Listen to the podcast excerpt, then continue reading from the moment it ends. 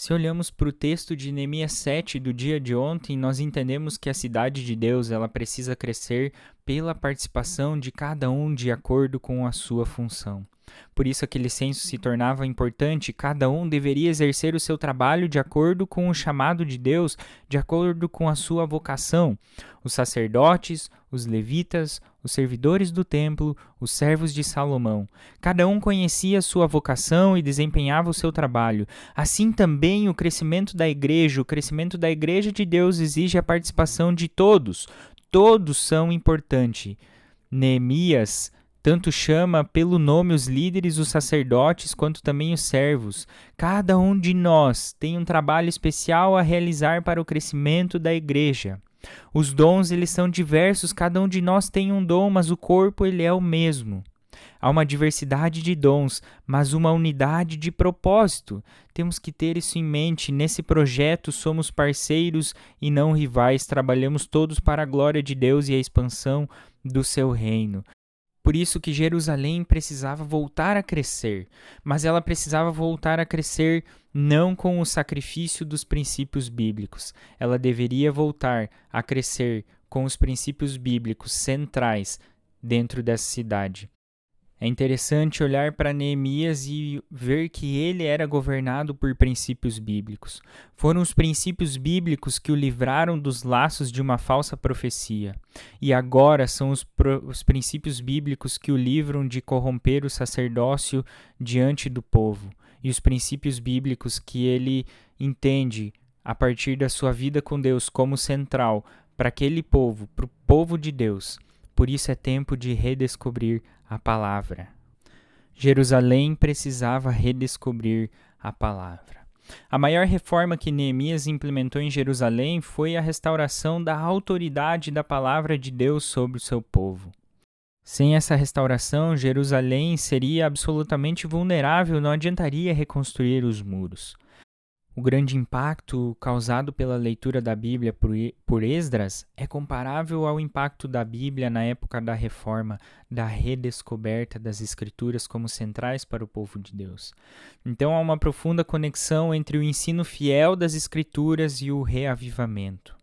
Sempre que a palavra de Deus é exposta com poder a uma profunda manifestação do Espírito, gerando um despertamento espiritual na vida do povo e no crescimento da igreja.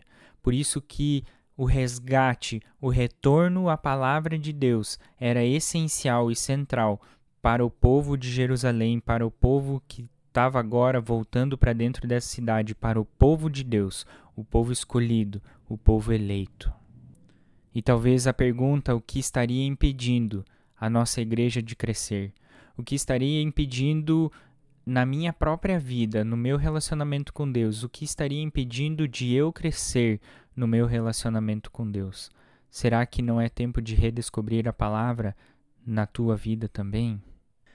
É muito interessante olhar para esse texto de Neemias 8 hoje e entender que o povo precisa estar sedento das Escrituras. A Bíblia era o anseio do povo. A gente percebe que aquele povo se reuniu com um só homem, com ouvidos atentos, reverentes, chorando e alegrando. E lá no versículo 17, que é o texto de amanhã ainda, prontos a obedecer. O povo, diante do culto, diante do Esdras que fez a leitura da lei, ele não queria farelo, mas ele queria trigo. Eles queriam pão do céu, eles queriam a verdade de Deus. Eles buscaram pão onde havia pão. E a gente percebe que muitos buscam a casa do pão e não encontram o pão. São como talvez Noemi e a sua família que saíram de Belém e foram para Moabe porque não havia pão na casa do pão.